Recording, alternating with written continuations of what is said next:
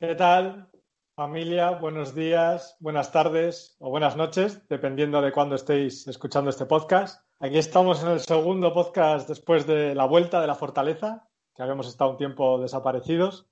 Hoy es el calentamiento antes del gran podcast que todo el mundo está esperando. Así que vamos a calentar motores hablando de Superman y Lois, la nueva serie centrada en nuestro personaje favorito, y en el reboot que se ha anunciado, bueno, reboot, sí, una nueva versión, pero todavía no está confirmado que vaya a ser un reboot del Superman, digamos, eh, principal o va a ser una versión del multiverso. Y para hablar de todo ello, tenemos, voy a empezar primero por el invitado especial de hoy. Es Rubén Navarro del podcast Tierra Omega. ¿Qué tal estás? Hola, muy bien. Muchísimas gracias por la invitación y deseando comentar esta, esta pedazo de serie con, todos vosotros. Bueno, ya nos adelantas que pedazo serie, ¿no? Para ti, por lo que has visto. Las cartas boca arriba, yo creo que, que a día de hoy, y después de estos dos primeros capítulos, podemos decirlo 100%. Muy bien, o sea, nos cuentas más. Tenemos a un viejo conocido que vuelve después de estar llamando a la puerta insistentemente. Nuestro querido. Y, lo que os queda, ¿eh, nenes? ¿Cómo estás, Francis? Pues encantado de estar aquí, como siempre. Y nada, deseando comentar toda, todo lo que estamos viviendo. Que comentaba antes que son grandes momentos para ser fan de Superman porque pasan cosas en todas cosas, en todas partes, en todas partes. Muy bien. Y, por supuesto, como no, eh, el, equipo, mis, mis hermanos de la Fortaleza, el gran actor Jorge. ¿Cómo estás? Muy buenas, ¿qué tal? Pues aquí deseando hablar de, esta maravillosa serie. La verdad es que estamos, uf, estamos mucho feliz. Sí, porque mejor no hablamos. y nuestro Perry White particular, el artífice de todo esto, Joaquín, ¿cómo estás? Eh, ¿Qué pasa, gente? ¿Qué tal? Aquí preparado para comentar la serie. A ver qué tal. Y, yo, Iskander, eh, un placer estar con vosotros. Así que, sin más dilación, vamos a darle caña a esto. Eh, vamos a, dejar la gran noticia para el final y centrarnos en, la serie de Superman y Lois, el nuevo proyecto. Eh, a ver, Rubén, ya nos has adelantado algo, pero cuéntanos con un poco más de detalle, así, estos 12 primeros episodios, ¿qué te parece y cómo ves en general el tono de la serie. A ver, yo creo que, es obligatorio decir que de entrada fue un regalo. Los primeros cinco minutos del capítulo 1 yo creo que son un regalo para todo seguidor de, Superman. Además, mm, em, empieza súper, súper fuerte y te mete dentro de lleno. Y luego es que el tono, el tono no baja durante, durante todo el primer capítulo. Y luego hemos visto posteriormente que en el segundo se mantiene evidentemente se llegaba con miedo a, esta serie porque habíamos visto al Superman en, al Superman de Hawkling en Supergirl, en el último crossover de, de Crisis en Tierra Infinita, a mi entender había sido un poquito maltratado, tanto él como también el de, el de Raut por, por momentos. Entonces, evidentemente ese miedo existía, pero es que el miedo te lo quitan, te lo quitaron de, de lleno. Además, después de esa intro, la primera escena ya es Superman en la central nuclear rescatando, rescatando entonces yo creo que si tenías dudas, en esos primeros 5 o 10 minutos salieron volando. Eh, Francis, ¿tu primera valoración?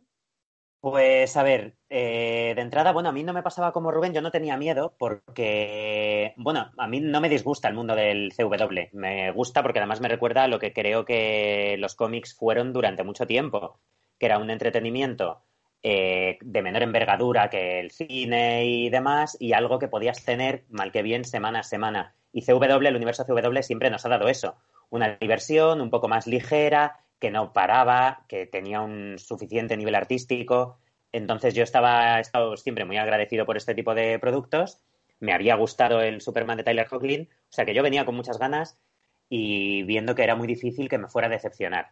Y luego, además de eso, tengo que decir que los eh, primeros cinco minutos que ya ha comentado Rubén, me pareció que incluso era un superar las expectativas de una manera exagerada. O sea, la forma en que trata la mitología, en que mezcla distintos elementos de la mitología, un poco de Golden Age, un poco de Modern Age eh, y demás, me pareció una auténtica belleza. Y luego el resto me ha encantado, pero le voy a poner un pero.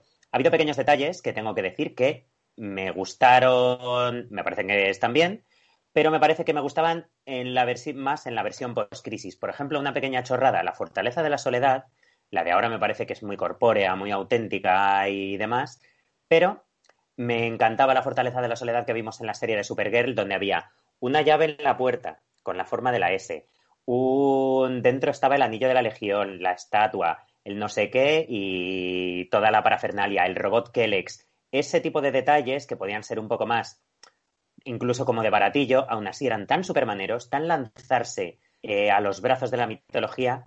Y aquí lo que veo es que han tirado un poco de ese concepto de verosimilitud, de añadirle un poco de, rollo más de crudeza, que yo realmente no necesitaba. Por otro lado, me encanta, me he metido en las, en las historias de Jonathan y Jordan de lleno, como si fueran familia mía. No me ha rascado en ningún momento en plan, qué movidas han inventado con los hijos. No, no, me ha, me ha, llegado de forma muy natural. Me creo que son los hijos de Clark y Lois. Y en general, pues eso, el ambiente, la relación que tienen Clark y Lois. Lois, que es una actriz que nunca me ha terminado de convencer, la he visto y me ha parecido espectacular, la tía. Me encanta este Clark ya de antes. Y, nada, en conjunto fenomenal. Pero le pongo ese pequeño pero. Y luego hay otra cosa que ya comentaremos más, pero llevamos dos capítulos y en los dos capítulos. Venga, venga, pues lo dejo para luego. que, que otro. Jorge. A mí, a mí, así a grosso modo tal, me han parecido muy, muy, muy buenos episodios. Yo venía con un poco de, de miedo, no miedo como tal, sino porque la última de Flash me parecía un poquillo más floja que la primera y segunda, la de Supergirl estaba empezando a bajar un poquito. Eh, Arrow ya ni te cuento, o sea, ya Arrow como hace ya tres o cuatro años que no la sigo, y tenía miedo que siguiese en ese lado y que empezase muy bien, con un tono muy guay, no sé qué, y luego bajase, pero es que el tono es totalmente diferente a todas las series de Supergirl, Flash, o sea, es totalmente diferente y me parece que si siguen por este lado, mmm, creo que pueden ser... Es que Super Mario... Eh, eh, Super Mario Lois, no, perdón. Eh, Lois y Clark, para mí es una serie que me ha marcado mi infancia y es una serie maravillosa. Pero si sigue por este lado, eh, ojo, ¿eh? Ojo, ojo que se pueda acercar. ¿Tú, Joaquín? Pues más o menos lo que habéis dicho. Yo sí tenía miedo por esta serie y el tono CW, porque son series muy marcadas a un público muy adolescente y tal, y aunque Francis dice que es muy cómic y tal, eh, hay cosas de amorío y tal que a mí esa serie no, no me termina. Pero esta serie tiene un tono muy, muy diferente. Y en los primeros cinco minutos te metes dentro. La fotografía es muy diferente al tono CW, que lo mismo es porque HBO tiene ahí, ha metido ahí su dinero. Y la relación de Luis y Clark a mí me, me ha encantado. Tanto como la de los dos hermanos, que yo pensaba que iba a llevarse con el perro y, y el gato y se ve bastante unido. Y estoy con Francis en lo que ha dicho de la fortaleza. Mira que aparece en Supergirl, me gusta más. Y tenía que ser las mismas, porque coinciden en universo, en la misma tierra.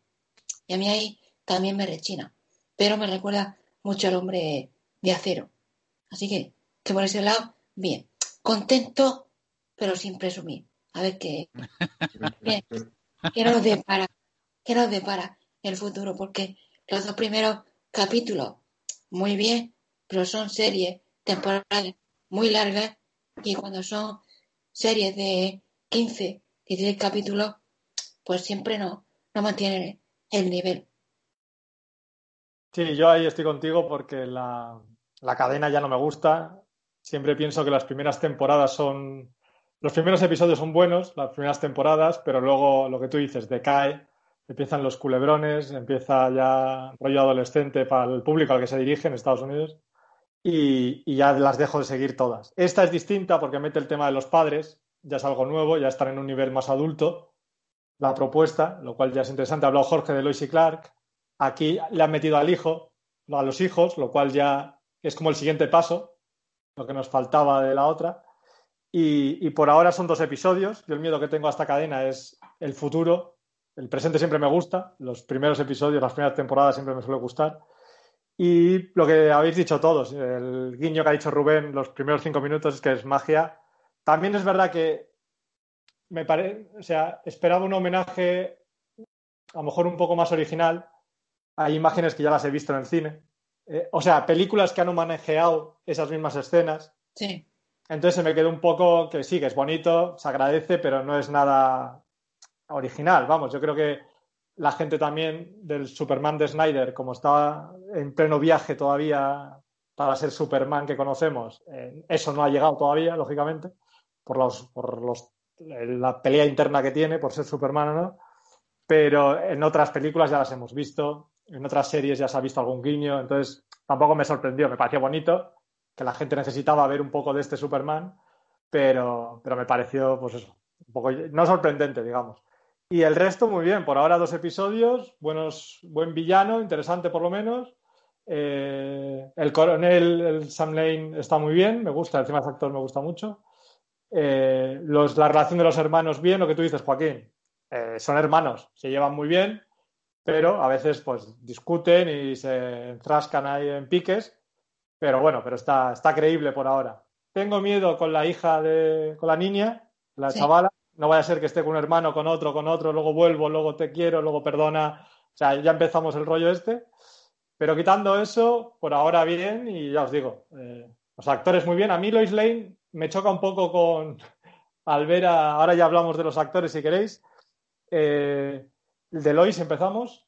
Me choca un poco con, con Lana. No sé si cuál es la diferencia de edad exacta en la serie, porque Supergirl la dejé de seguir entre Lois y no sé si sale en algún momento, entre Lois y, Clark, porque veo a Lana y Clark como muy jóvenes y a Lois como muy demasiado mayor. No sé si es el rostro de la actriz o no, pero a veces me choca me pega más con, con, Lana que con Lois, la verdad. Yo a Lana no la veo nada joven, ¿eh? Yo la veo de la misma quinta. Yo al que veo joven es a Clark, pero ya comentaban en Supergirl que era como que él dejaba claro que él envejecía mucho más lento de aspecto que el resto de los humanos. Pero yo las veo a las dos igual de, de maduras. O sea, no, no viejas, pero, pero que sí que las veo a las dos como que puedan ser de la misma quinta, yendo a las mismas despedidas de soltera. Y Clark, en plan, eh, el stripper de la despedida de soltera. Pues lo habéis ido mucho. el personaje me gusta, ¿eh? El personaje le está dando esa Lois combativa, esa Lois de investigar hasta el fondo. Y, Rubén, no sé qué piensas tú de la actriz que la hace Elizabeth Tulloch. ¿Qué piensas de esta Lois?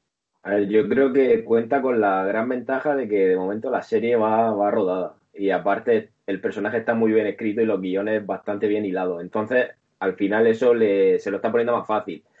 En un principio a mí me, me, generaba dudas como, como Lloyd, por lo mismo que, estás diciendo, por, por el tema de edad mmm, respecto a, a Clark pero claro, en, este segundo capítulo en concreto yo creo que, pues una vez más despeja todas las dudas porque nos muestra una Lois intrépida mm, y luego aparte, más allá de, la faceta de periodista, yo creo que, la clave está en casa, en, que siempre tiene la palabra exacta para, para, con los hijos, está mediando, cuando ella habla todos obedecen, entonces yo creo que, que eso es un plus y es algo que podía generar dudas porque al final no queríamos ver una serie que fuera de, solucionar problemas de, este niño no hace caso o aquel está peleado con, el otro. Entonces yo creo que, le están dando ese, tono serio a, Lois en casa y tiene todo, todo por delante para desarrollar esa rivalidad que va a tener con Morgan Aids y, todo el, lío que, hay en torno a, la figura del dueño del Daily Planet ahora y yo creo que le va a meter bastante caña desde, desde la gaceta de Smallville ahí a, a, pequeño comité y yo creo que, va a molar mucho eso. Yo creo que, yo creo que, bueno, lo primero que es, mm, aunque no lo dicen, cosa que, que, yo creo que deberían de haber hecho un mini resumen, pero creo que es bastante, aunque es un reinicio de universo y tal, creo que es bastante importante todo lo que ha pasado anteriormente en otra serie. Yo creo que un mini resumen del evento que hicieron y tal, creo, por lo que se está viendo, creo que es necesario. Es más, yo me voy a volver a ver otra vez eh, los crossover estos porque, porque creo que van a ser muy importantes. Quitando ese pequeño detalle, Eh, es que luego se me olvidaba decirlo, por eso lo he dicho ahora. Eh, a mí la Lois no me convenció mucho en Supergirl, no me convencía, tampoco, también es verdad que, que salía y decía, ah, hola Clark, eh, tampoco decía mucho, pero me gusta mucho el, el, manda, el, o sea, el, el, orden que tiene en casa y decir, venga, niños, a vestiros tú a tal, y es como, aviso de a vuestra madre, o sea, como que la que manda es ella, aquí tontería, estás, estás con Superman, pero la que manda es Lois, como siempre ha sido. O sea, que me mola a mí ese detallito, me mola, me mola.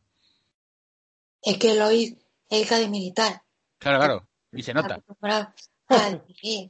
eh, yo soy de los que piensa que Elizabeth Tulloch va a ser una Lois que va a quedar para, para la historia.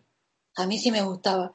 En los crossovers que se vieron ya se veía química con el actor de con Hockley y se veía ahí. Porque cuando el año pasado se ve que ella que, cae de un edificio y él la atrapa y tal se ve mirándose y hay química. No, química hay muchísima, o sea, química hay mucha y, y, y, se agradece, la verdad. O sea, me gusta la pareja que hacen estos dos actores. Claro, y puede ser que la actriz sea 5, 6, 7 años más joven que, que, la, que Coughlin, pero yo veo ahí mucha química y veo eh, un Eloy que tampoco habíamos visto nunca, que es la Eloy madre. ¿Eh? ¿Sabes? Eh, periodista, mujer y madre. Y saber eh, diferenciar esas tres versiones suyas, eso también es destacable. Igual que el personaje de, de Tyler, de, Superman. No solo es Superman, es marido y es padre. Y tener que diferenciar esas tres personalidades y esas tres partes de su vida también es muy destacable. Seis años es mayor ella que es, Eso estaba mirando, digo, justo seis años más. A mí lo de la edad es una cosa que me da igual, pero yo tengo que decir que a mí esta actriz no me gustaba desde. Bueno, perdona, Joaquín, no sé si. No, no, no. Sigue, sigue. Pues eh, a mí hay. Tío, no me pega nada. Perdona. ¿El qué? ¿El qué? ¿Qué es lo que no te pega? en la pantalla de padre que soy dos años mayor que él. ah, ya, ya, ya, ya. Pero este tío parece. Es, es, muy curioso porque su Superman, eh, su Clark, por así decirlo, parece más joven de lo que en realidad es el personaje, pero él, para ser un tío que nació en, en, en el 86, nació él, ¿verdad? 87, sí. 87, sí. En el 87. O sea, ya a esa edad tenía 7 años. Fui a ver Superman 4 al cine a esa edad, cuando él era un bebé. Y, y, y tiene, o sea, yo fue una adolescencia muy bien aprovechada. Me vea la barba que, que quería el fulano. Pues a mí lo que me pasa con Lois es que esa actriz era una, era una tía a la que le tenía mucha manía cuando era la novia de Grimm, en la serie de Grimm. No sé sí. si la habéis visto, una serie que... La de y cazadores, ¿no? De demonios. Sí, cazadores de monstruos y monstruos sí, que cazan otros monstruos y tal. Y como muy basado en cuentos de hadas y tal. El caso es que ella era la novia del protagonista y también me daba una sensación de, joder, esta tía parece que le saca 10 años al Menda y además da una sensación de físico, pues un poco como si estuviera medio operada y tal. Cuando la anunciaron como Lois dije, ¡jo, qué que vaya a ser esta! Y luego tengo que decir que me ha gustado como Lois en, en, prácticamente todas sus apariciones, porque yo he visto todas las apariciones que he tenido en Supergirl, que Supergirl era una serie que ya veía un poco casi por inercia de Supermanero, pero... Y, ella me ha, más o menos me ha convencido. Sí que, mmm, sí que creo que además eh, eh, lo tiene todo para poder convertirse en una de nuestras Lois favoritas yo que sé, tiempo en pantalla y demás, yo creo que se lo, se lo pueden estar poniendo bastante fácil. Y sobre todo que llevamos dos capítulos y los momentos que ha tenido ella son momentos donde el guion ha ido muy a su favor y eso está muy bien. Y en conjunto, vamos, la manía que le tenía y demás se me ha ido pasando. La veo en esta serie pues como más majilla, vamos, me da una energía, me transmite una química mucho, mucho mejor que que en la serie en la que la conocí, por ejemplo. O sea que de momento, por mi parte, bastante bien. Y eh, hablando de Tyler, eh, lo hablé con Joaquín el otro día. ¿A vosotros qué os parece? Parece ser que el Clark eh, más torpe, digamos, ha, desaparecido. O sea, parece que esa versión va a costar verla otra vez, esa, ese contraste tanto entre Clark y Superman. ¿A vosotros qué os parece esta interpretación del personaje? Que no hay mucha diferencia más allá de las gafas entre Superman y Clark persona. Eh, Rubén. A mí de momento me funciona. Sí que es verdad que, también eh, por el tono de, la serie yo creo que no tendría cabida ese Clark torpe en, el, ámbito en el que se quieren mover, de que va a tener problemas con la granja, tiene problemas con el Capitán Luthor, al parecer va a tener problemas también con, el General Lane. Entonces yo creo que, que, a pesar de que esta diferencia entre Clark Kent y Superman no se vea tanto o no sea tan marcada, yo creo que sí hay ciertas diferencias. Además, hay muchas escenas en las que, sobre todo en el primer capítulo, se ve que él tiene sus problemas, como Clark, pero una vez que se pone el traje y la capa, esos problemas desaparecen. A la gente la cara que le, que le da es la cara que la gente necesita, le da esperanza, sobre todo cuando tras salvar esta central está hablando con el general Lane y va saludando a la gente y tal. Yo creo que, eso es muy, muy, muy identificativo de cómo va a ser este Superman. Entonces yo creo que, que esa diferencia entre personajes no esté tan marcada, de momento va a funcionar. Esperemos que no, no decaigan los guiones y, la cosa siga por este nivel, pero yo creo que de momento es, un plus y, es acorde con, la serie. Yo, en mi caso... No, dime, dime, ah, perdona, Jorge.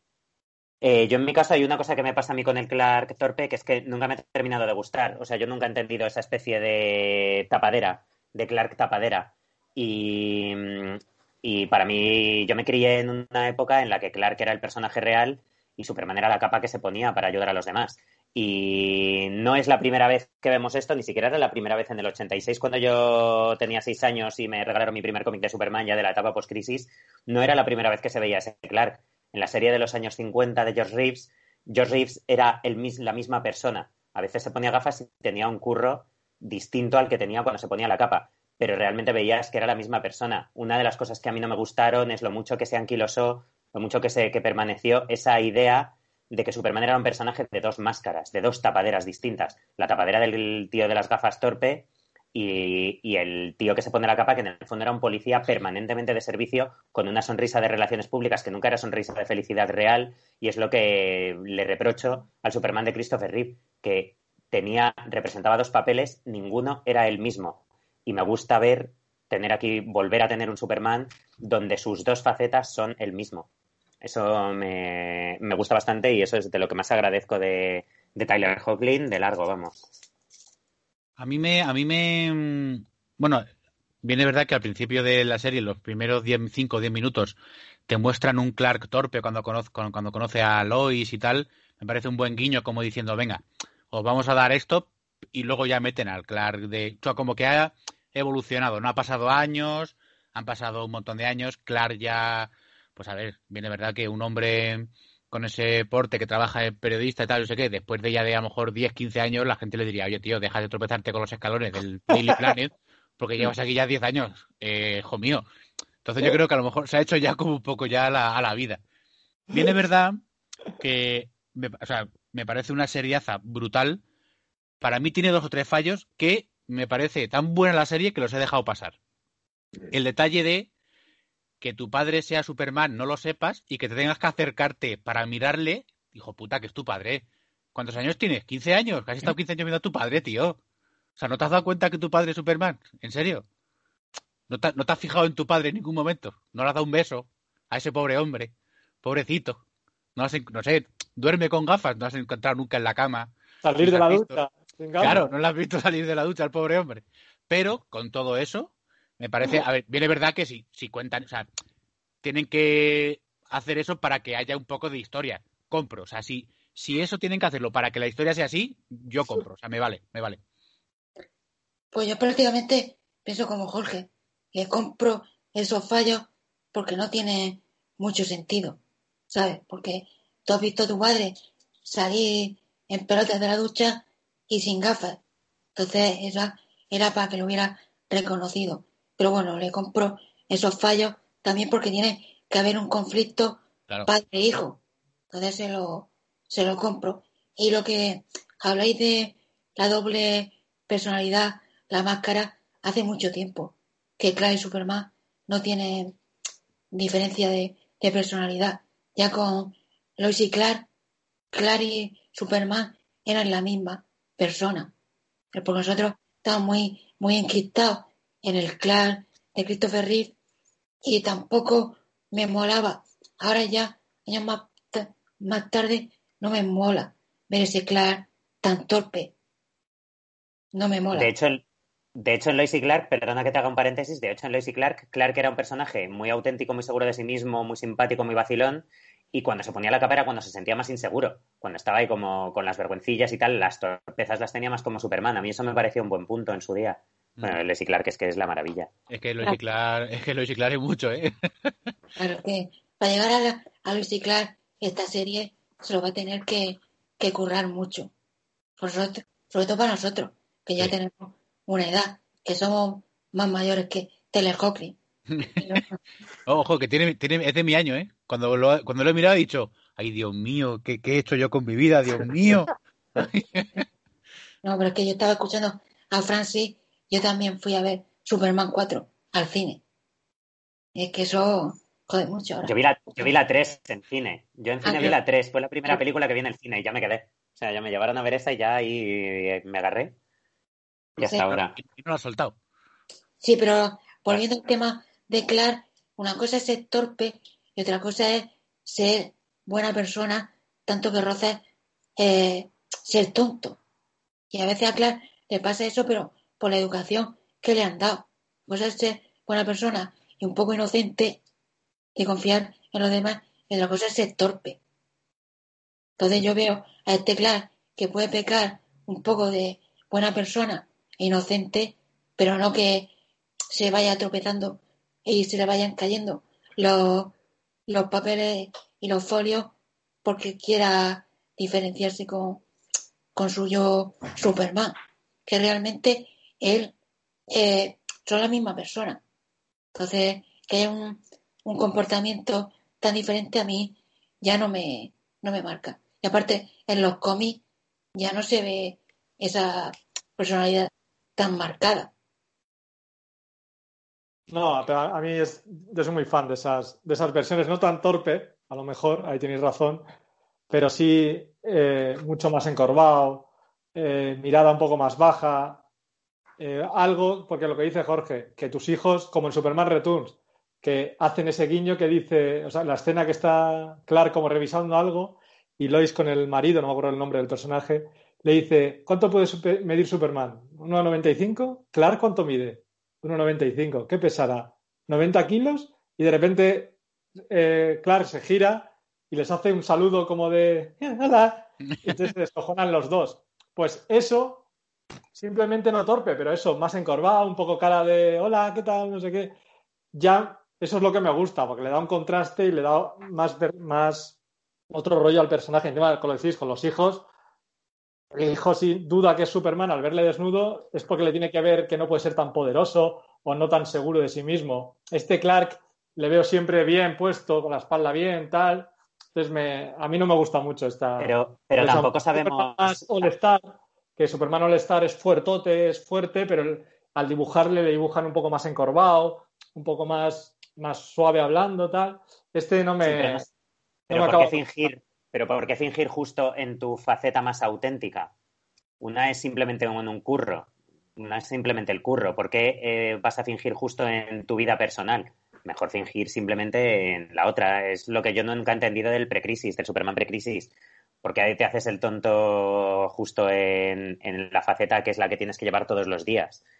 No sé, a mí, de todas formas, yo creo que todavía hay mucho. La serie puede ser muy larga. En cualquier momento se puede retomar otra vez un poco la capacidad de que tienen algunos kryptonianos la capacidad hipnótica de confundirse detrás de un detrás de unas gafas. En Superman 330, allá por los años 70, eh, se decía eso, que simplemente las gafas le servían a algunos kryptonianos como camuflaje natural en defensa de, de situaciones comprometidas. Eso, si lo escribes bien, yo creo que lo pueden hacer, ¿eh? Y entonces ya, porque es que de la otra manera, por mucho que te hagas el torpe, se te va a notar, porque es que las facciones son las mismas, la voz es tal. O sea, realmente hay un momento que es como, o te lo crees, o si no, eh, hay que buscar una explicación que sea más de ciencia ficción, porque si no, así a palo seco, da igual que te encorves, que tal y que cual, no te va, no, te lo va a armar tanto. Parte del juego que entras. Ya está claro que con unas gafas no te vas a esconder ni con encorvar pero le das otro rollo y otra explicación que haya gente que te ve todos los días que se pueda sorprender, porque la escena que dice Jorge es que no se, se sorprenden como mirándole un poco y hasta que no vuela, pero se quedan. Incluso tardan, e incluso tardan un poco. A mí es que eso me cuadra mucho con el elemento hipnótico de, de Superman 330. De, de, la edad de bronce. En la edad de bronce funcionó así. Tú como, como, lector de cómics, un espectador normal va a decir, joder, lo que dice Jorge, pues si lo has visto mil veces. Claro, pero que lo pueden explicar más adelante. O sea, ah, bueno, claro, claro. Es, lo, es, lo, bueno, que a ver. También, también es verdad que lo que ha dicho, creo que ha sido Joaquín antes, esta serie, o sea, si fuese una serie de seis episodios, diez episodios por temporada, ¿qué tal? Creo que podría ser muchísimo más brutal que la típica serie de CW de 22 episodios.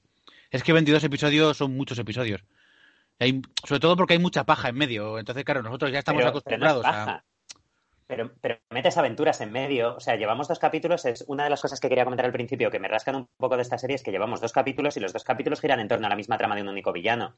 A mí me molan las series esas tipo Juego de Tronos, donde en el fondo tienes 10 capítulos por temporada, que en el fondo son 10 capítulos de la misma novela, donde prácticamente todo es lo mismo, es una gran película. Y a mí una cosa que me mola de los cómics es que hoy tienes a Mr. Mix y Speed League, mañana tienes a Bizarro y pasado tienes al juguetero.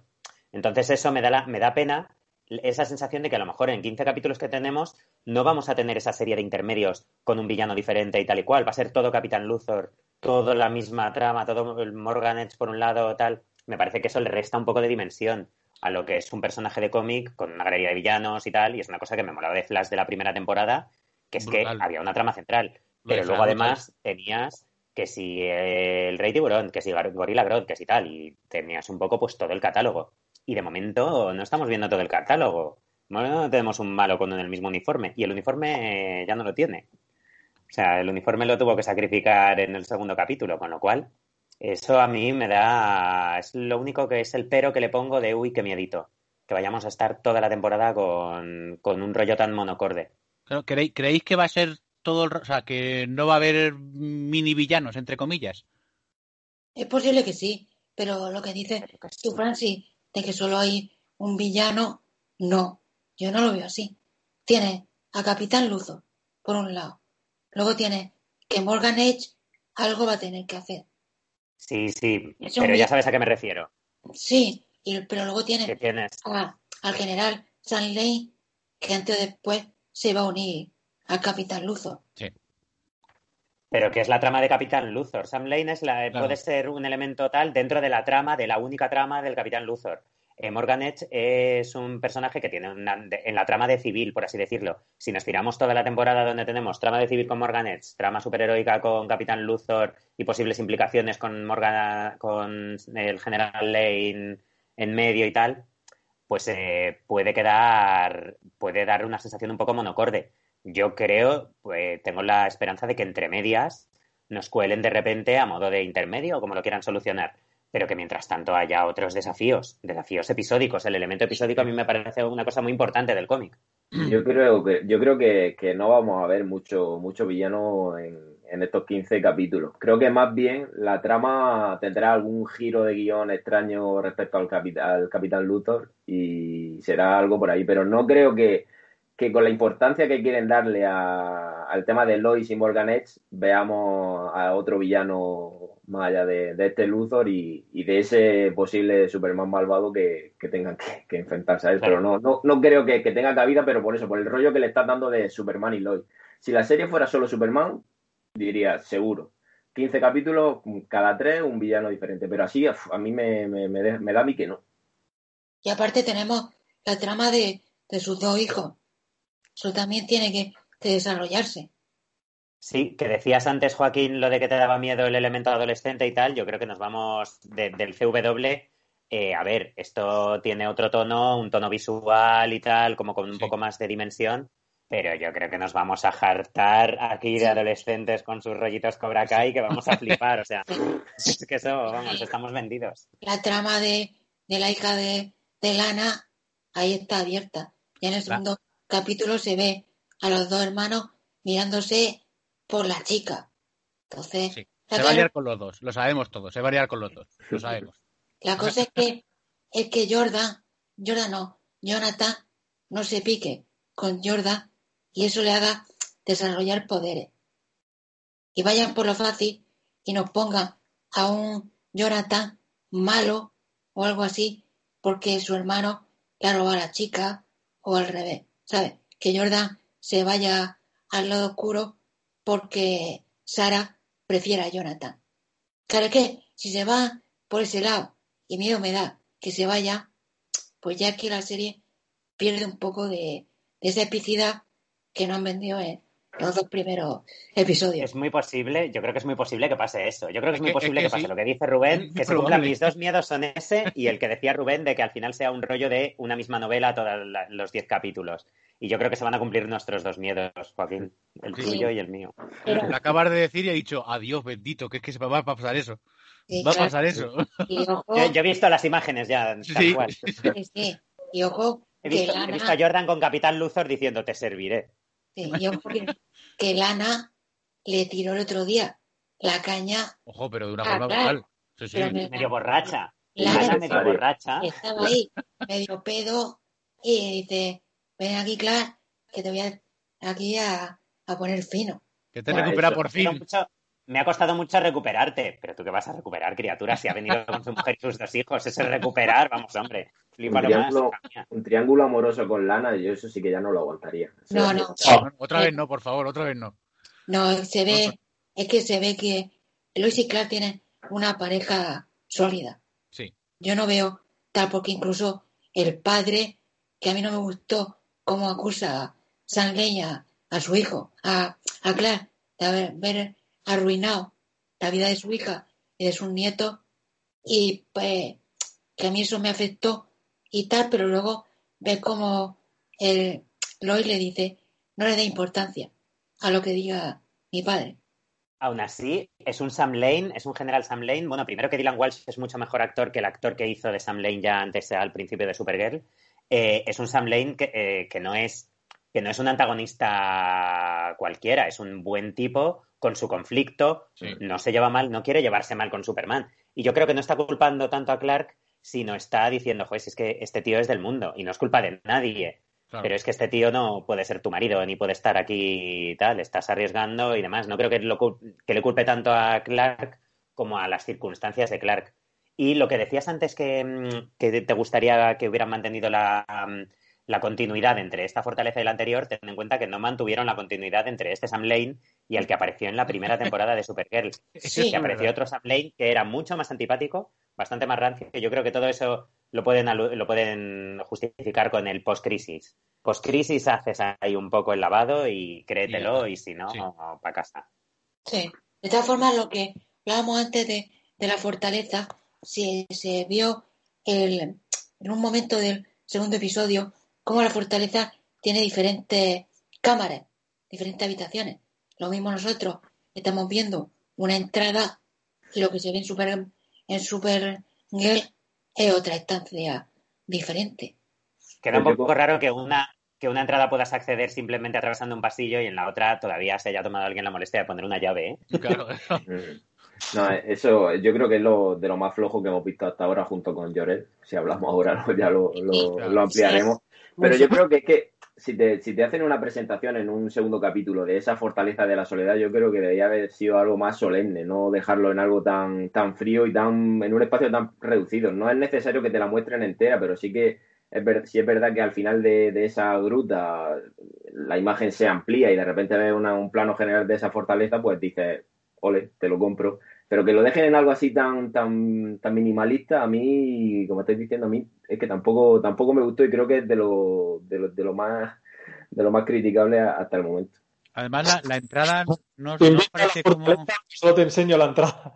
Claro, claro. Además, la entrada donde, antes de entrar, a donde está el cachillo este con los cristales, Parece como que está hecho con visión de calorífica, como en Man of Steel. Como en Man of Steel, justo como en Man of Steel. Que lo ha bien, mm. o sea, me, mola porque hay muchos detalles de Man of Steel en esta serie, me parece brutales, pero como, o sea, después del detallazo que nos han metido, homenaje que nos han metido los primeros cinco minutos, luego te ponen una no sé, una, ya no te pido la llave, que la llave era, era la hostia, o sea, yo en Supergirl mm. la que pusiese la llave dije, ole, ole. El mayordomo, o sea, el robot Kellex a mí me pareció la caña un Kelex, un, uno, no sé, un, unas estatuas de tus padres, no sé, las estatuas que son la polla, no sé, algo... Pero bueno, ya veremos, ya veremos más Fortaleza. Pero es que podían haber, haber aprovechado si rueda en la misma ciudad que, que Supergirl. También de verdad que, claro, lo que has dicho tú antes, esto es de eh, CW y de HBO, ¿no? O sea, HBO está poniendo también pasta. O está sí, La serie es de CW, pero parte de la producción se ha hecho cargo HBO. Ojo que a lo mejor eso, eso es bueno, ¿eh? Que HBO con tonterías no se anda, ¿eh? HBO dice, a mí mierda, no. Pues eh, Rubén, tú has abierto un melón que a mí me pareció gracioso, que es Llorel, vamos. Sí. ¿Qué te pareció al verle? A ver, yo creo que Llorel tiene varios problemas, o bueno, le, han, han, hecho que tenga varios problemas. El primero es, yo creo que si no estás seguro de que el CGI de, ese holograma te va a quedar redondo del todo, pues tira con, por algo como mano festil y haga una, una presencia física que pueda desaparecer en, en, X momento. Otra yo creo que es el traje que creo que ese hombre no tiene, no tiene cuerpo para llevar un traje tan, tan apretado. Creo que le han hecho un flaco favor, no, no flaco, eh, todo lo contrario, el favor ha sido flaco, pero creo que, que, ese traje, más de que, de que a mí me mola, está, es un traje bastante, bastante chulo, negro, solemne, yo creo que no le queda muy bien. Y luego el actor, que yo lo había visto en fotos previamente y dice, ostras, me mola, tal, lo caracterizan con ese corte de pelo tan raro que lleva y esa perilla. Yo creo que, que, un Llorel lo, lo afeita entero, le deja una barba imponente que te, que, te, que te impresione de, entrada. Pero es que yo cuando lo vi, lo voy a confesar, el primer pensamiento que tuve fue, joder, mi vecino de arriba lo, le han puesto el traje y han dicho, ponte ahí, eh, parece eh, eh, el vecino del pueblo. El mecánico del barrio. Sí, a mí me pareció algo parecido. Hay una cosa que me pasa con casting, que es que para Llorel podían tirar un poco de homenaje y a lo mejor haber puesto. O sea, yo habría puesto al Superboy de los años 90, a Gerard Christopher, que es un tío que hoy por hoy sigue teniendo un aspecto muy tal y encima con, pues, con ciertas arrugas y demás. Y echo de menos un poco la época, bueno, la época, es que no ha pasado, yo creo que no ha pasado nunca en, en imagen real, el hecho de que de que Clark, de que Clark y Jorel sean prácticamente el mismo actor. Entonces, eh, y que sea un tío muy parecido. Y yo creo que podían haber aprovechado eso y haber puesto, pues eso, a Gerard Christopher o a John James Newton, a los que hicieron, a cualquiera de los dos que hicieron de Superboy en los años 80 y 90. Y yo creo que habría molado un montón tener un Jorel con un aspecto supermanero. Y han puesto a este, que yo creo que estaban pensando un poco en alguien, tenían a Russell Crowe en la cabeza. Mm. O sea, en lugar de poner a, a Gladiator han puesto al, al, de Braveheart que no era Mel Gibson, porque es eso, han puesto al actor de Robert de Bruce, que además está, muy bien porque tiene ese acento europeo tan potente y tal y cual, pero yo creo que al final pues se me queda un poco a medias. Igual que el Llorel de, de Lois y Clark, cuando pusieron a David Warner, pusieron también a un actor enorme, pero que físicamente a mí no me daba para Llorel no me daba una sensación de padre de un bebé. Es que ten en cuenta que este tío murió cuando su hijo era un bebé, o en este caso, cuando su hijo ni siquiera había nacido. Chico, ponme a alguien que, mm. sea, que pueda ser padre de un bebé. Claro. No puede ser que Clark, que Clark, nacido en el 86, tenga dos hijos adolescentes y que este esté teniendo a su primer bebé ahora con esa pinta y esas edades. Parece el abuelo, años. El abuelo, ¿verdad? Parece que la, la inteligencia artificial ha envejecido. Sí. Sí, sí, sí. Y aparte a mí, ya no me dijo, no me gustó el aspecto, pero para ser una inteligencia artificial es muy cabrón. Es un poco hijo puta, ¿verdad? Sí, muchísimo. Sí, porque le dice, joder, que al final no vamos a tener descendencia. que a mí eso no me gusta. Es muy racista, sí, sí. Sobre todo porque además centra, centra la condición kryptoniana no en plan la sangre sigue su curso y esos son mis nietos y tal, como si no tienen poderes, no son de mi mm. tribu. Es un poco como, pero bueno, qué horror. Lo había llamado un poco sangre sucia, como en Harry Potter. Sí, sí, qué hijo, qué puta. Sí, a mí eso no me gustó porque no le veo que pegue con el personaje de, de Llorel y menos menos, y mucho menos con una inteligencia artificial. Eso es verdad. Y, yo, dime, dime. No, no, dime, voy a cambiar de tema, di. No, no, cambia, cambia, porque iba a decir otra, pero no, luego, luego. Que para, hablar un poco de los villanos, eh, ¿qué os parece primero Morgan Age, interpretado por Adam Reiner, este eh, empresario que está buscando ahí la mejor forma de ganar dinero con el menor coste posible? Eh, a mí en la rueda de prensa me gustó mucho. me encaja como personaje y, y, encima con la chica ahí que la tiene de segunda, que tiene pinta de ser una hija de puta también, la de la oficina. Mm. No solo la típica secretaria que la acompaña, sino tiene pinta de ser una. De la que hace el trabajo bien sucio también por ahí, filtrando cosas, ¿sabéis? O jodiendo ahí. Y me, ha gustado la presencia. No sé si Luthor saldrá aquí, el ex Luthor de Luthor Corp. No sé si saldrá en esta serie o lo dejan para eh, posible final de temporada, pero me gusta mucho. ¿Qué pensáis? Claro, porque, porque el, Luthor, el Luthor Luthor es, es el de Supergirl. Claro, claro. Supergirl. Perdón, sigue, sigue. Pero que a Supergirl no la han metido ni en la boda. O sea, yo creo que están intentando marcar bastante diferencia. ¿Verdad? Y hay, hay, una cosa que veo de Morgan Edge que se me, recuerda bastante al Morgan Edge de, de, la Edad de Bronce, que es una de mis etapas favoritas de, del superhéroe. Me parece que es el gran detalle de la Edad de Bronce que han colado en esta serie. ¿eh?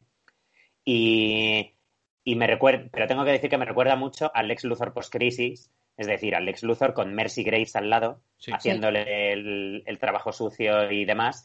Pero vamos, me mola bastante. O sea, eh, Morgan me ha parecido uno de los detalles molones. Tengo que decir que para ser una serie que tiene como aspiraciones un poco adultas, toda la parte de la rueda de prensa, que me parece que está muy bien de acting y demás, de concepto, de guion, me parece que tira un poco como de la simpleza del CWD. Para que todo el mundo se entere, cuando de repente poco, el poco menos que hace la amenaza de quizá deba invertir en otro pueblo y todos, no, no, no, no. Me parece que tiene ese toque así como de ingenuidad, de reducir un poco concepto de grandes negocios a lo sencillo para todo tipo de televidentes. Pero vamos, en general bastante bien. Y de casting está muy bien. Sí. ¿Hay alguien que opine distinto aquí?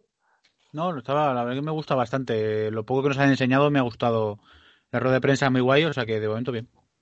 Sí, a ver que este Morgan Edge va a hacer el Luthor. Sí. Incluso si tiene a la chica al lado, como ha dicho Francis, eh, la Mercy Grace de, la serie. Y lo va a hacer así. Pero yo creo que antes o después sí veremos al Luthor de, de John Craig. Yo espero que sí, porque estoy de acuerdo con vosotros. El primer pensamiento que tuve fue, ostras, un Luthor. Mm, me parece más Luthor que, el capitán que, habían, que habían desvelado en el primer capítulo. Pero yo creo que, la trama con Lloyd, que probablemente se, centre en esa rivalidad, yo creo que, va a estar bastante chula. También es verdad que el Capitán Luthor se llama Capitán Luthor porque seguramente tenga algo de, en la Tierra esa que el Luthor como tal, no es que él sea Luthor, o sea, yo creo que él no tiene nada de... Él, no es descendiente de un Luthor, creo. Yo creo que el Luthor como en la Tierra esa, que, que hablamos Tierra X, ¿no? Creo que es Tierra X. No, esta no es Tierra X. Tierra X era la de la Segunda Guerra Mundial. Pero yo tenía una teoría sobre la, sobre la identidad del Capitán Luthor, porque yo sabía que era Luthor y tal, pero teniendo en cuenta que te habíamos visto en Luthor de raza blanca y demás, yo tenía una teoría que venía muy de la edad de bronce, de Action Comics 544, un 40 aniversario de Action Comics. Eh, bueno, de las publicaciones de Superman en acción. Eh, que era que había un planeta el planeta Lexor, porque él había dicho, he perdido mi planeta y tal, que luego se desmontó, se desmontó mi teoría en el segundo capítulo. Pero Lex Luthor era el rey soberano y además máximo benefactor y era un buen tío en ese planeta que era el planeta Lexor. Y ahí tenía una mujer que se llamaba Ardora. Y Lex Luthor y Ardora tuvieron un hijo que era Alexander Luthor Jr.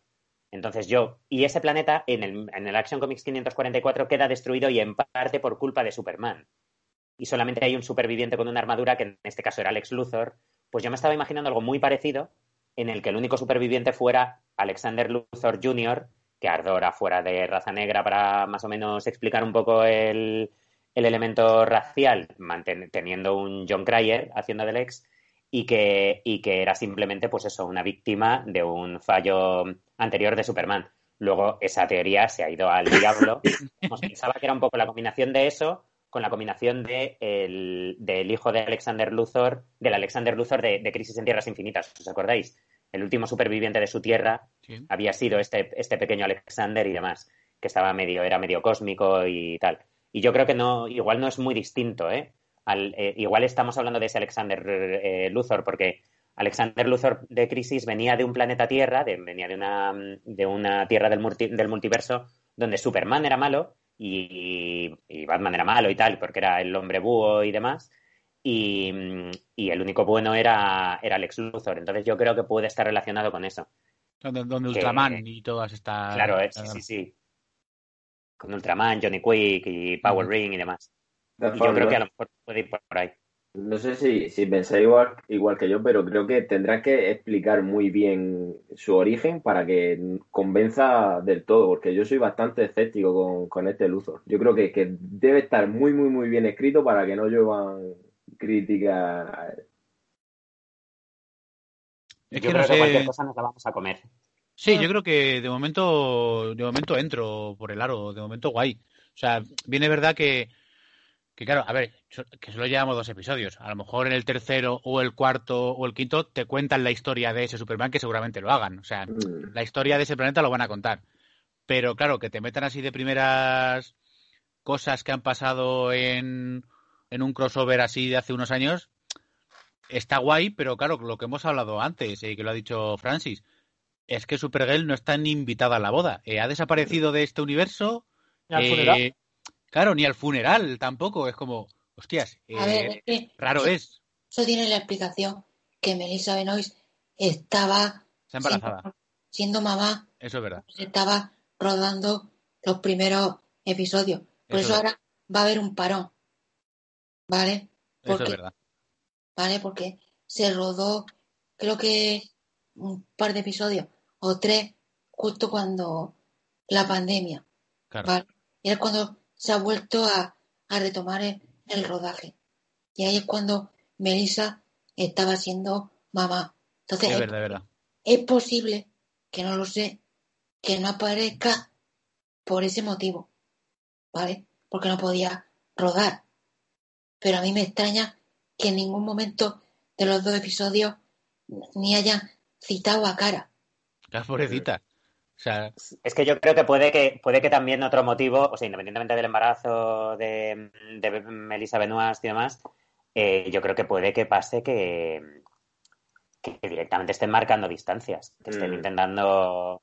normalmente el CW nunca ha sido tan estanco porque todo ha estado siempre súper mezclado, pero, pero es que esta, mm, esta serie yo creo que es la más separada. Dentro del CW es la más separada del resto del CW que he visto. No solo separada del resto de las series, es que yo veo bastante separado el universo supermanero de aquí, lo veo bastante separado del universo supermanero de Supergirl, incluso entre Tyler Hoechlin y Tyler Hoechlin. Es como si, como si fuera pues un poco diferente.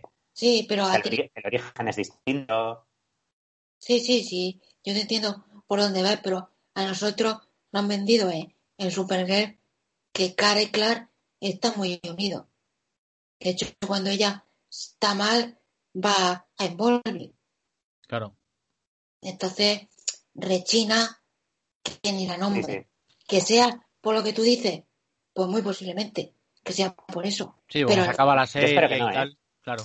Yo espero que no, pero. Yo espero que, yo espero que lo mantengan. Y a mí lo que me gustaría saber es ya, eh, estoy todo loco pensando en Jimmy Olsen, porque hemos visto un Jimmy Olsen muy desarrollado allí. Aquí no, ni se ha mencionado a Jimmy Olsen. ¿Qué van a hacer? Porque el actor de Jimmy Olsen dejó de ser Jimmy Olsen antes de la crisis. Entonces, igual pueden hacer aquí el borrón y cuenta nueva que han hecho con el general Sam Lane. De, ahora vamos a meter a otro Jimmy. Y te vienen aquí otro. Bueno, en Lois y Clark nos metieron otro Jimmy a la cara de una temporada a otra sin crisis, verdad. sin crisis de excusa. O sea que. Lo mismo, que lo mismo Capitán Luzo es un Jimmy de otra tierra o algo de eso. sí, así, cosas locas. No sé, pero de momento bien. O de verdad que eso que solo llevamos dos episodios, vuelvo a decir que. Eso te iba a decir. Claro. Hemos hablado de todo un poco ya y son dos episodios solo, que tampoco. Sobre todo que no nos, que no nos pase como nos ha pasado, eh, o como le ha pasado a muchas personas con, con otras series o otras películas, que nos creamos pajas mentales en la cabeza y luego nos llevamos. O sea, no, no, o sea, en general me refiero, porque la gente criticaba mucho las películas de, de Marvel o las películas de tal, nosotros pensamos que va a ser una cosa, va a ser una cosa, luego no nos meten eso y nos cabreamos. Ya, pero es que yo nunca he dicho que vaya a meter esa cosa. Entonces, mm, hmm. a lo mejor nos estamos haciendo demasiado. claro. es lo que nos gusta. Nos gusta eso. Y que nos calle la boca luego. Eso sí es verdad. La culpa de Mephisto, todos lo sabemos. Hombre, Pues bueno, esto ha sido eh, Superman y Lois. Eh, va a haber solo. ¿Cuántos eran, Joaquín? ¿14? Eran 15. No, pero digo ahora, antes del parón. Va a haber más. cuatro. Quedan- Cuatro. Ah, dos más. Sí. Guay, guay. Pues dos más y habrá parón por tema de COVID y tal. Entonces, pues bueno, veremos a ver cómo sigue y qué, qué propuestas nos hacen. Y el siguiente tema, que es el que ha revolucionado, era esperado, mejor no en este momento, ya ahora os diré una de mis... Bueno, mucha gente ha coincidido, que es que Warner estaba preparando otra película de Superman. Eh, se estaba rumoreando hace muchos años. El nombre de Gigi Abrams estaba ahí desde prácticamente siempre, más allá del guion que hizo, sino más recientemente eh, siempre ha estado muy ligado a los rumores y ya se ha hecho oficial eh, que va a hacer, va a producir por ahora, no sabemos si algo más, pero por ahora va a producir la nueva película de Superman con, con Tan Ne- Neisi Coates, que es un, un escritor eh, estadounidense, afroamericano, que es famoso por su segundo libro, que es con el nombre, Mi mundo y yo, creo, entre mi mundo y yo, que es dedicado a su hijo y que explica un poco todos los problemas de los afroamericanos en Estados Unidos. Y también se basa en el asesinato de un amigo suyo por culpa de que la policía le identificó mal. Parece ser como que todos los negros son iguales, ¿no? Pues parece ser que vieron a un negro con capucha y le pegaron un tiro a su amigo y escribió el libro por eso y para explicarle a su hijo un poco el mundo que hay, que hay hoy en día. Ha sido guionista de cómics con, eh, con el Capitán América, creo que fue en la parte del halcón, no, cuando el halcón tiene el escudo. Yo me leí la parte de, de Pantera Negra, lo que escribió sobre Pantera Negra y me gustó. No ser yo fan del personaje, me gustó. Y bueno, él como guionista, Gigi Abrams como, como productor.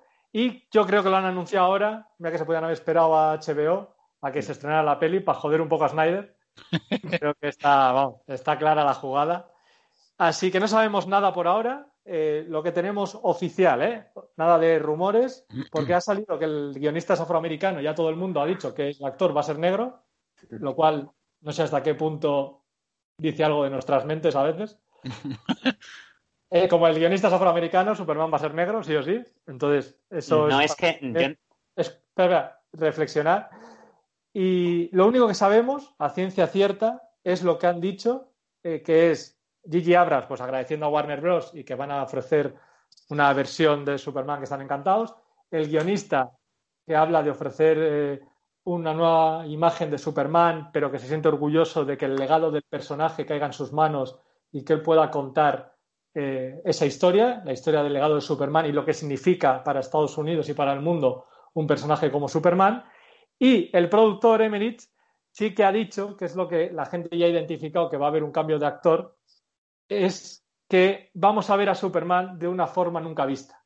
Eso ya ha llevado a los fans a decir que va a ser negro y que incluso va a ser un reboot de que se va a cargar al Superman de Cavill de la línea principal y no va a ser una línea alternativa como puede ser eh, Calvin Ellis o Balzot. Si es, yo apuesto que será Calvin Ellis por, por el tema de la era pro Obama y tal. Pero no se sabe, esos son rumores. Se sabe que el guionista ha dicho que está encantado del legado de Superman, Gigi Abrams, que está encantado también, y el productor que ha dicho una imagen diferente del personaje. Y ahí ya se pueden desatar todos los rumores. Eh, Rubén, con estos datos, que son los oficiales, ¿qué esperas tú de, de este reboot? ¿Reboot o multiverse vers- version, lo que sea? A ver, yo creo que, que esto es Warner haciendo cosas de Warner, cosas sin, sin sentido a día de hoy. Yo creo que el, el principal problema de, de- de esta noticia es que es una noticia con, con verdades a medias. Mm, De entrada yo creo que la tenían preparada por si el estreno de, de la serie de Superman y Lois iba a ser un, un fracaso. La tenían ahí en la recámara y porque es muy, mucha casualidad es sacarla la misma semana que, que ha triunfado una serie de Superman. Y yo creo que si tú tienes pensamientos de hacer una película, da igual si es dentro de dos años o de, o de cinco, creo que, que lo mejor que puedes hacer es dar datos muy concretos. Este es nuestro guionista, este es nuestro productor, la va a dirigir tal y el protagonista va a ser cual. Yo creo que si tú haces eso, te evitas toda la, la, la, la, nube que se ha generado en torno a si va a ser negro, si no va a ser negro, si va a ser Clark Kent si no lo va a ser. Porque yo creo que, el problema no es que sea Calvinelli por, por, porque sea negro o cualquier cosa. El problema es porque consideran que, que una vez más al Superman de, Henry Cavill lo están dejando a un lado, están dejando a un lado todo lo que Snyder tenía en mente. Entonces yo creo que, eso es lo que genera todo, todo el conflicto que, se ha generado posteriormente. Si tú me preguntas, ¿te apetecería ver un Superman Calvinelli? Pues yo, con todo, con toda mi sinceridad, te diría que a mí a día de hoy, pues no me llama no me llama nada la atención, no, no me, no me parece el Superman que, que, que debamos ver ahora mismo, cuando ni siquiera hemos tenido un desarrollo del último Clark Kent, del, Superman de, Henry Cavill. Entonces yo creo que, no es el momento de, hacer esto, es el momento de, sentarse y pensar con, con frialdad a dónde quieren ir, porque yo creo que si esto es por, poner un parche, pues tenemos el mismo problema que hemos, que hemos tenido. Ha anunciado dos semanas antes una Supergirl, fabuloso, esta es la actriz, va a salir en la película de Flash. Coño, si te ha salido bien esa jugada, no haga ahora lo que, lo que está haciendo de, decirnos que sí, pero no sabemos cómo ni cuándo. Yo creo que ese es el principal error. Una vez más, el, error es Warner y quien dirige Warner. Jorge. Eh, a mí me encanta la idea de que haya una película nueva de Superman. Yo todo lo que sea de Superman me, me, parece guay porque, coño, todo lo que nos den, bienvenido sea.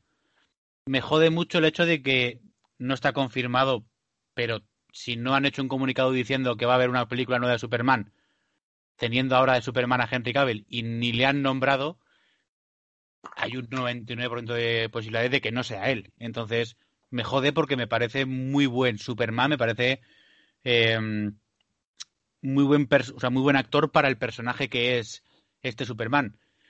¿Qué pasa? Que la peli de Flash va a hacer un reinicio total para poder meter. Claro, entonces, si, Henry Cavill ya no es Superman, la Supergirl ya no va a tener por qué ser la Supergirl de Man of Steel, entonces ya no hace falta ir al pasado a por ella, ya no hace falta que sea la de hace mil años, entonces es una Supergirl más y ya está. Entonces, no sé qué van a hacer con Superman, no sé qué actor va a ser, sinceramente me da igual. Eh, yo soy de los que piensa que hasta que no lo vea en movimiento, no puedo criticarle ni para bien ni para mal.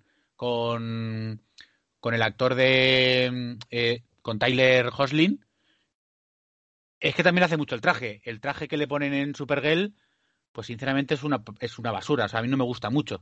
Comparado con el traje de ahora, que es brutalísimo. Le pondría a lo mejor el símbolo un poco más grande.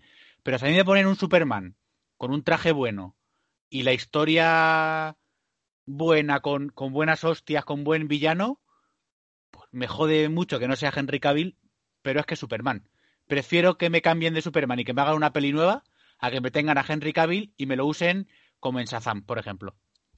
¿Tú del guionista? Porque a Abrams le conocemos todos. ¿Del guionista has leído algo? ¿El Pantera Negra o algo? ¿Has tenido no. no, no, he leído nada. ¿Aquí? Pero, pero bueno, es que es Warner, o sea, que el guion le da igual, porque luego Warner te dice, no, esto no, esto sí, esto tal, y te lo cambias, así que tampoco que sea, tampoco pasa nada. Pues yo, ¿qué quieres que os diga? si Superman no es Telehawkley, digo Telehawkley, Henry Cavill, pues para mí será una, una, putada. Todo el mundo le gusta Henry Cavill como Superman tiene al actor que quiere, pues blanco y en botella. Y como ha dicho Rubén, tiene un montón de historias que explorar del personaje. Si el último fragmento que vamos a ver en el Snyder Cut de Superman es cuando él se abre la camisa. Entonces, ¿por qué no explorarlo? ¿Que Warner no quiere? Pues un error. ¿Que Abrams quiere su propio Superman y tal? Pues vale, lo mismo lo veo en pantalla y me gusta. Pero para mí es un error no utilizar a, a Y más para tenernos un Superman que no sea el cano, que sea una versión como Balzot o Calvin Ellis, que nadie lo ha pedido. Explota primero al Superman que todos queremos ver y ya después pues traernos otro Superman. ¿Francis?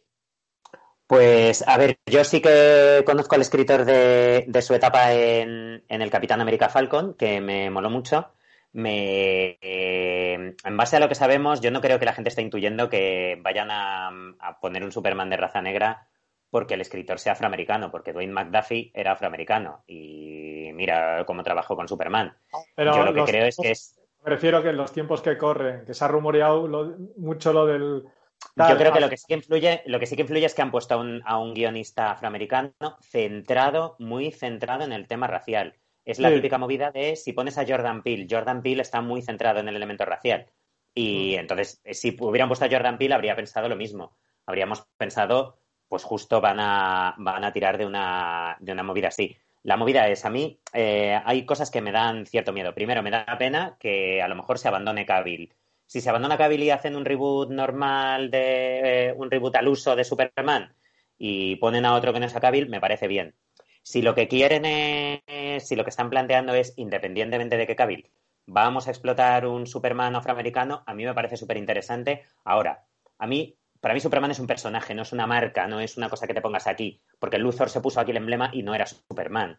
Entonces, para mí Superman es un personaje que se llama Clark Kent, que se crió no sé dónde, nació no sé dónde, vivió no sé dónde, se enamoró de no sé quién y ah. trabaja en no sé dónde. Entonces, eh, si me vas a decir, que vamos a hacer una película de Calvin Ellis, que por cierto es un personaje de menos de cinco cómics, es decir, hay poca chicha literaria de la que tirar, pues me parecerá bien, pero no me parece como cuando te dicen que van a hacer una peli de Superman. Me recuerda un poco al proyecto aquel que hubo de mm, peli de Linterna Verde, donde el que iba a hacer de Linterna Verde era Jack Black, que ni siquiera iba a hacer de Hal Jordan, sino era un bibliotecario que de repente recibe el anillo y tal y cual, y es como, vale, eso no es una película de Linterna Verde. Y ya me puedes decir que Linterna Verdes hay miles en el mundo pero es que incluso, cuando, incluso habiendo miles en el mundo, incluso sin haber sido el primero, si te dicen Green Lantern a secas, no piensas en Guy Gardner, no piensas en Kyle Rayner, piensas en Hal Jordan. Ni siquiera piensas en Alan Scott, que era el primero, piensas en Hal Jordan. Entonces, para mí el personaje es Superman.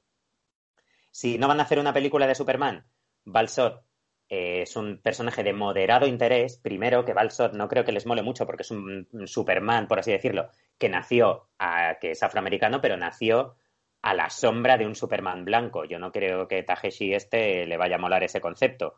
Y en cuanto a Calvin Ellis, tiene una base literaria tan floja que no es por nada, pero si quieres hacer un superhéroe tipo Superman, explotando las posibilidades de. explotando el elemento racial, tienes a Icon del universo Milestone, que es un pedazo de personaje súper bien escrito, como un montón de cosas del universo Milestone, que creo que habría sido muy interesante. ¿Que quieren hacer Balsod o Calvin Ellis? Lo que quieras. Si me dices que van a hacer un Clark Kent y que se va a empeñar este en cambiarle la raza a Clark Kent, me va a dar mucha pereza, pero no me va a dar pereza por el elemento racial, sino por el elemento meramente visual. Los personajes de cómic tienen un elemento visual muy fuerte, no es como Sherlock Holmes, que puedes coger lo que sea. Incluso a Sherlock Holmes le quitas la gorrita, a pesar de ser un personaje literario, le quitas la gorrita, ya te parece que le falta algo. Pero por lo menos es literario, es decir, no, tienes por qué casarte con nada. Pero en el caso de, los personajes de cómic, el perfil visual es muy importante. Entonces, a mí no me gustaría que lo cambiasen. Pero no por el elemento de que sea de raza negra. Es que me pones un Superman pelirrojo y me da con pecas y me dan los siete males. Un rubio, me dan los siete males. Exacto. O sea, incluso, incluso cuando se dejó el pelo largo, estaba yo, eh, Superman en los cómics estaba yo como, joder, entonces, no se trata tanto mm, de, la clásica lucha racial que está permanentemente rescatándose en todos los ámbitos de, la sociedad actual, sino por una cuestión de perfil visual. Entonces, si me cambian al Clark Kent en esa línea, me va a dar mucha pereza. Si me lo hacen con Perry White, menos, porque me parece que en Perry White no se define tanto eh, por su aspecto como el propio superhéroe principal. Pues, eh, vamos a tener un James Gordon, un comisario James Gordon de raza negra y está estupendo. Eh, pero vamos, y luego si vas a hacer un Balsot o un Calvin Ellison, lo que quieras, y la versión oficial va a ser que, vale, a partir de ahora vuestro Superman va a ser este, el otro Superman lo enterramos, eh, lo siento mucho, pero a mí lo que me gusta es el personaje. No me vale que le pongas la marca, que el emblema a cualquier otra cosa. Para mí Balsot es una especie de Superman secundario. Para mí Superman es un personaje que se llama Clark Kent, que tal y que cual, pues todo lo que he explicado. Entonces a mí no me vale que tenga el mismo emblema eh, si va a ser otro personaje. Entonces, eso es una de las cosas que más me preocupan y que, bueno, que me preocupan. A ver, que me preocupa todo lo que te pueda ver. Me preocupa más la subida de la luz. Pero, y más, ahora, dentro del mundo supermanero, ahora tenemos a Tyler Hoechlin ahí. O sea, que en el fondo es como, vale, vale, tú haz lo que quieras en las pelis, que en el fondo es una dinámica que muchas veces trata la Warner, la Warner la trata de forma súper errática, y déjame a mí mi CW, ¿sabes? ¿Quieres poner, quieres hacerte un lío en la cabeza con el personaje de Flash que no sabes qué hacer y tal y cual? Yo voy a tener un Flash en la tele. Eh, con Superman. Voy a seguir teniendo un Superman en la tele, teniendo a Tyler Hoechlin. O sea que tampoco me parece tanta preocupación. Pero sí que me parecería un poco iconoclasta y me parecería muy poco, un pelín poco respetuoso con lo que es el personaje de Superman, que es simplemente considerar su mera marca y esperar que poniéndosela a otro concepto vaya a funcionar igual. no me molaría mucho, la verdad. No sé si estáis de acuerdo. Sí. Sí. Totalmente, además. Yo creo que en Flashpoint tendremos respuesta, a lo mejor. Sí. Claro, claro, porque. que hacer casting y todo, salvo que ya esté fichado el que se rumorea que es Michael B. Jordan. Si no es él, tendrán que hacer un casting de la hostia y Flashpoint empieza ahora a rodar, o sea que les da tiempo para rodar. Si dejas el último final para el final, la sorpresa de un nuevo Superman, tienen tiempo de sobra y yo creo que a lo mejor ahí ya veremos algo. Iskander, tenemos que entrenar fuerte que, ojo, eh, un Superman de Bilbao, un Superman de Madrid, ojo, eh, que tenemos opciones, que hay casting. Iskander, que hay casting. Casting internacional. Somos morenos. A ver, aquí tenemos dos opciones. Que traer un Superman eh, negro sea porque el público demanda eso o por este concepto ahora que estamos teniendo ahora de inclusión o tal. Yo si el público... En ninguna de los casos. Yo si el público lo pide, guay. La gente que va a pagar una entrada de cine tiene derecho a ver lo que él quiere. Pero traer un personaje que nadie ha pedido, porque sí, claro. es que esto no es, no es yo creo que en ninguno de los casos, en, ninguno de los casos que has planteado mm, es una situación. Espera, espera, que Jorge se tiene que ir. Ay, perdona, Jorge. Gracias por estar aquí. Un placer, chicos. nos vemos en el gran podcast. En el gran podcast.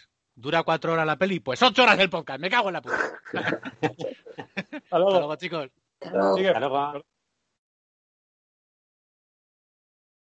Dos razones que ha expuesto mm, que ha expuesto Joaquín, a mí una cosa que no me gusta que ninguna de las dos son razones creativas. Yo creo que quieres hacer una obra de arte, una obra literaria, una obra creativa, eh, que menos que los, mm, que, las, que los motivos para tomar determinado tipo de decisiones sean creativas. Porque si son sociológicas o son de algo tan burdo como pensar en qué es lo que le gustaría ver a mi público, Stephen King en la vida ha trabajado así. Se pone y lo que le sale un poco de dentro pero no se dedica a hacer una especie de estudio de mercado para voy a hacer algo que le pueda gustar a este, a este y a este. Y cuando tengo amigos novelistas que han funcionado así, les ha ido realmente mal. Sobre todo porque tú preguntas y entonces un montón de gente te dirá, sí, quiero un Superman afroamericano, pero tú lo quieres realmente o es porque te han preguntado, pero luego cuando estrenen la peli no la vas a ver. Es un arma de doble filo esa especie de el, elemento de estudio de mercado. Y sobre todo que es que tendría que nacer, es que, no sé, hay una de las, hay, hay cosas que se le pueden reprochar a Snyder, pero siempre cuando ha trabajado y ha hecho algo, incluso un montón de chapuzas que a mí no me han gustado, que ya sabéis que no son las de Superman, que sí que me han gustado mucho, eh, pero cuando hizo Sucker Punch, pues me pareció una peli espantosa, pero hay una cosa que le reconozco que es que funciona en base a lo que surge de su foro interno. Y creo que habría que funcionar un poco más así con los productos creativos y artísticos. Y creo que si funcionan en base a eso, en base al elemento sociológico o a lo que a lo mejor la gente espera ver, yo creo que se está, es un producto que están haciendo ya un poco no te digo muerto, pero están haciendo un poco adulterado. Rubén. Y ojo que ah, esto que voy a decir sonará disparate, ¿vale? Pero pensar que es Warner. ¿Y si este Superman sí que es negro, pero sigue siendo Clark Kent? Eso es lo que comentaba yo antes. Sé que suena a disparate y a locura, pero. Eso es lo que comentaba yo antes. Y me consta que a. frase del guionista diciendo trabajar con, este, con el legado del personaje. Cuando dice el legado del personaje, todo el mundo nos referimos a Clark Kent, Kalel, y, pero el productor diciendo una imagen nunca vista, una forma de verlo nunca vista, claro, es que con esas dos cosas te acepto que es Clark Kent, pero por otro lado me estás diciendo que es algo que nunca he visto. Y Clark Kent ya lo he visto, como no me lo presentes cojo, gordo, no sé cómo, solo puede ser la raza, es que no hay otro. No sé cómo... una cosa muy curiosa es que cuando entrevistaron hace tiempo a propósito de eso a Michael B. Jordan, Michael B. Jordan dijo, no, no, no, no, no, Superman al uso no, yo quiero interpretar a Calvin Ellis. O sea que sí que es una cosa que a lo mejor sí que un, eh, eh, Michael B. Jordan, en el caso de ser el, seleccionado, sí que creo que pelearía por ser su propia versión de Superman. Si hacen eso, incluso no solamente están eh, modificando quizá en exceso el perfil visual de un personaje ya existente, sino que creo que estarían haciendo algo sociológicamente bastante burdo, que es poco menos que decir que, que, han, tenido que, que han tenido que ennegrecer a un personaje blanco. O sea, estarían buscando ese argumento y es una de las cosas que me gusta de Icon. Icon no tuvo que mm, modificar un personaje blanco preexistente para ser la caña. Es que yo no sé si habéis leído Icon, pero realmente es un producto que está súper bien. Kevin Nolan estuvo dibujándolo y es eh, está bastante bien. Y sobre todo que era para más historias. A mí eso mm, que comentaba antes y que ha comentado ahora, mm, que ha comentado ahora Rubén, me parecería una de las soluciones más extravagantes, realmente. Pero ah, yo creo que, las más fáciles de perder. por ejemplo, el Black Panther. ¿Vosotros veis a un Black Panther blanco? De ninguna manera. Pues esto es, lo mismo. Yo creo que, a ver, realmente yo creo que no es lo mismo. Está pasando. O sea, entonces, todo lo que pasa también en Estados Unidos y todo, si apuestan irán por ahí. Yo creo que... A ver si dicen algo pronto. que, joder, esto de que dicen... Eso habrán tenido que presentarle la idea ya a Warner y todo lo podían decir, es que no les cuesta nada. Al guionista creo que no es lo mismo lo de Black Panther. ¿eh? Jordan no creo que sea, como está muy metido también en esto de las luchas, no le veo lo que dice Francis. A Michael B. Jordan no le veo diciendo, transfórmame un blanco a un negro. No.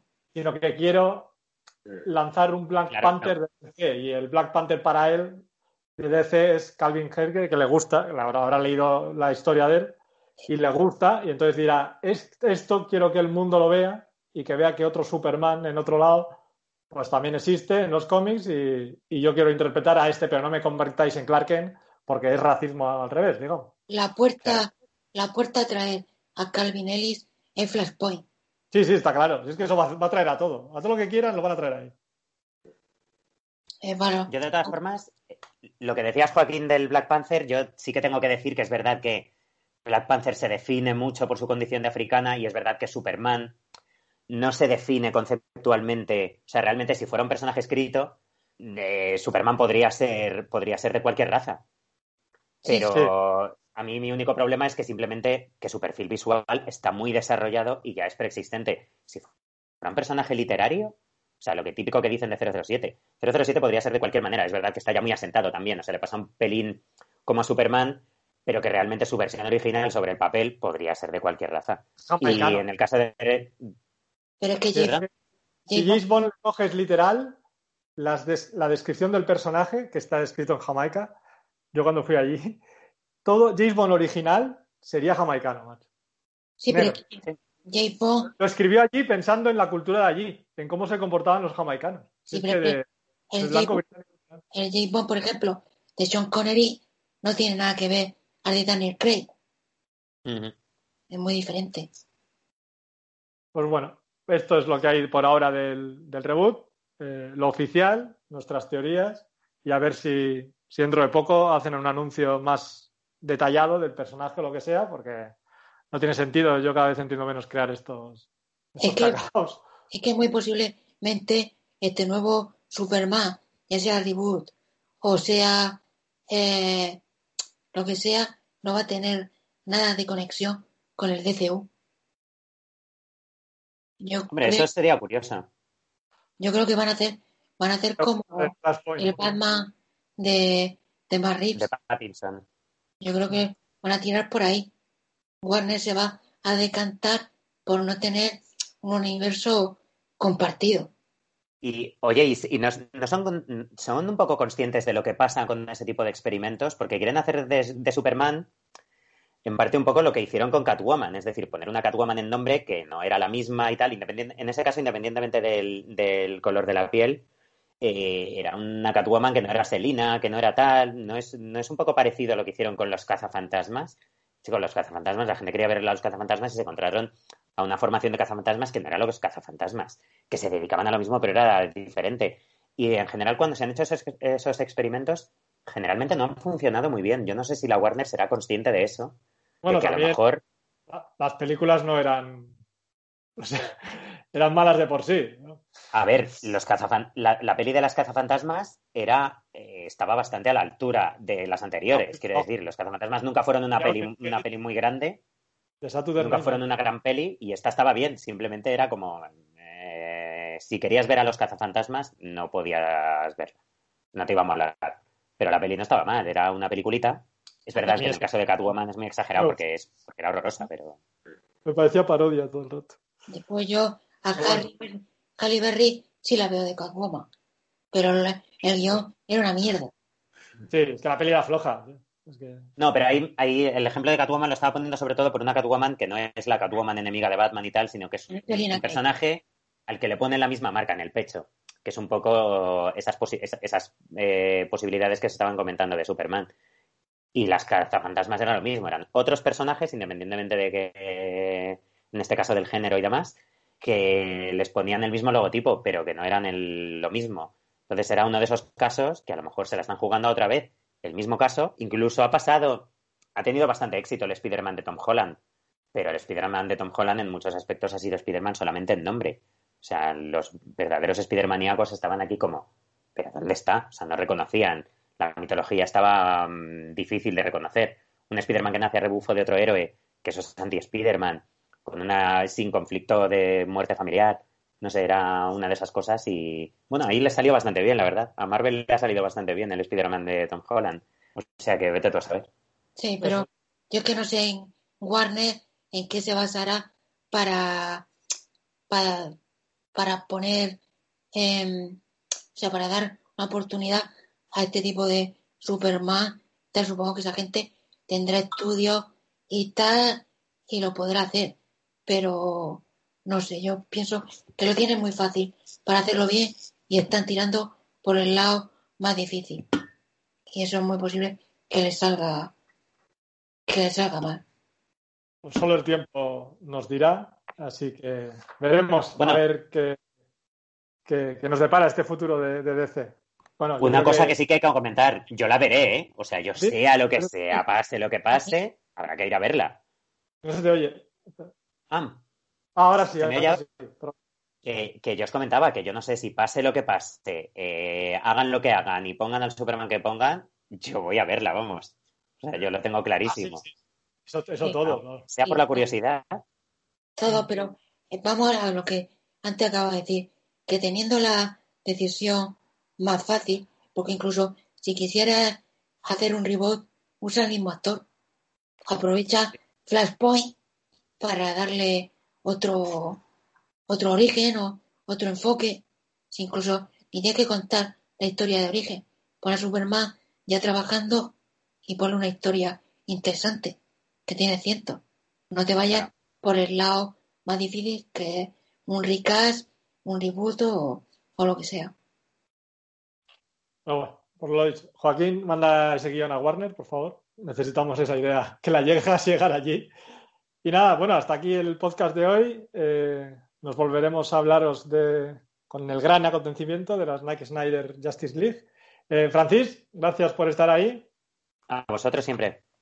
Rubén, ha sido un placer tenerte. Espero que puedas venir en otras ocasiones, porque la verdad es que has estado de puta madre y es un, ha sido un placer contar contigo. Nada, el placer ha sido mío. Muchas gracias por invitarme y yo encantado de tener esta charla con, vosotros. Mr. Perry White, gracias una vez más por todo lo que has creado y por estar ahí. Nada, un placer, chicos. Nos vemos el día 18. Y nada, eh, recordar que nuestro mundo no es una S, sino que significa esperanza. Así que nada, nos vemos con el estreno de la Justice League. Snyder, por favor, no nos falles mirar el póster. Bueno, no lo podéis ver. Rubén tiene ahí el póster de Batman vs Superman. Eh, con Batman y tapado su cara con la S. Snyder, en ti confiamos, en ti creemos. Cállales la boca, Warner. Hasta la próxima. Hasta luego.